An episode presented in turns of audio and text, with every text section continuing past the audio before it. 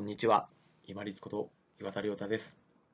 自分の実力を謙虚に低めに見積もろうというお話です。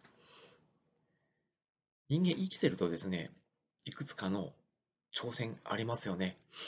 頑張る壁のようなものですよね。例えば、一番最初、入学試験であったりとか、就職活動であったりとか、まあ、転職活動もそうですよね。あとは人とお付き合いするとか、結婚するとか、そういうこういろんな自分の挑戦の内容の中で、うまくいくっていうことも当然あるんですよね。うまくいかないことの方が多いですが。そのうまくいったとき、例えばスポーツとかでもそうですね。そういうときに、これが自分の実力だっていうふうに、例えば本来の実力が自分がここなのに、たまたまうまくいったと。例えば陸上で言うならば、追い風が1.8メートルとか2メートル近く吹いてて自己記録が出ました。じゃあ次走った時に同じぐらいのこれと同じぐらいの記録が出るかって言ったら出ないですよね。それと同じでたまたま条件があって例えば自分が調整してコンディションをここのピークに持っていきますけれどもたまたま自分の気持ちも体調も上向いていって調子がいいところのタイミングに合わせられて環境条件気象条件その風とか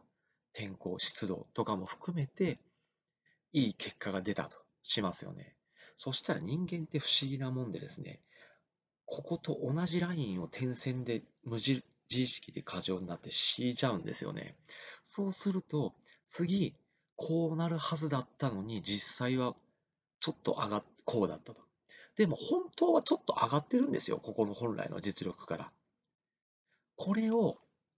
要は悲しむとか、情けなく思うとか、哀れむとかで、無駄なエネルギーと時間を過ごしている方っていうのをごめんなさい。何回も私拝見しましたし、お話も伺いました。もったいないですよね。だって、ちょっと上がってるのに、本来は。たまたまうまくいったここを過大評価してしまって、もうちょっとこういくはずだったっていうこの点線を引いてしまったがゆえに、この落差が激しくて落ち込む、悲しむ。人間長く生きてればうまくいくこともあります。同時にうまくいかないこともあります。過大評価して落ち込む時間って本当に無駄なんですよ。実はなぜこの話をしようかと思ったかというと、2022年のサッカーワールドカップで、グループ内の初戦、日本はドイツに2対1で勝ちました。その後不幸なことに、スペインがコスタリカに7対0で勝ってしまうんですね。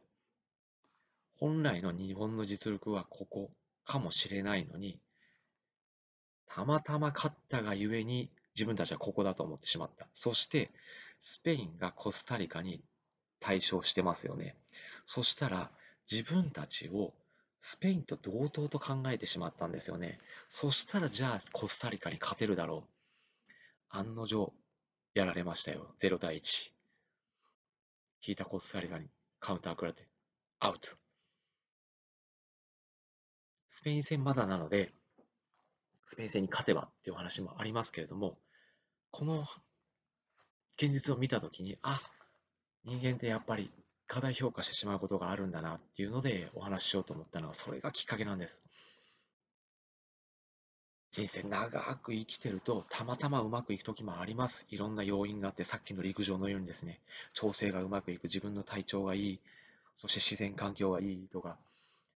でもそれは自分の実力じゃない可能性もあります。だから皆さんですね、特に若い方に聞いてほしいんですけれども、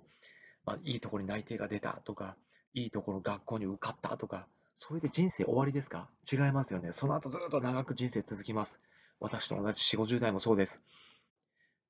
たまたまうまく何かが、一回ちょっと結果が出た。開業してみて、ちょっと最初売り上げ上がった。こうなるはずだって勝手に点線を描かずに、地道にちょっとずつでいいので、層のように、パイ生地のように地道に積み上げていきましょう。そっちの方が長いトータルの期間で本当の自分の実力、ちょっとずつ斜めに上がっていくと思います。過大評価せずに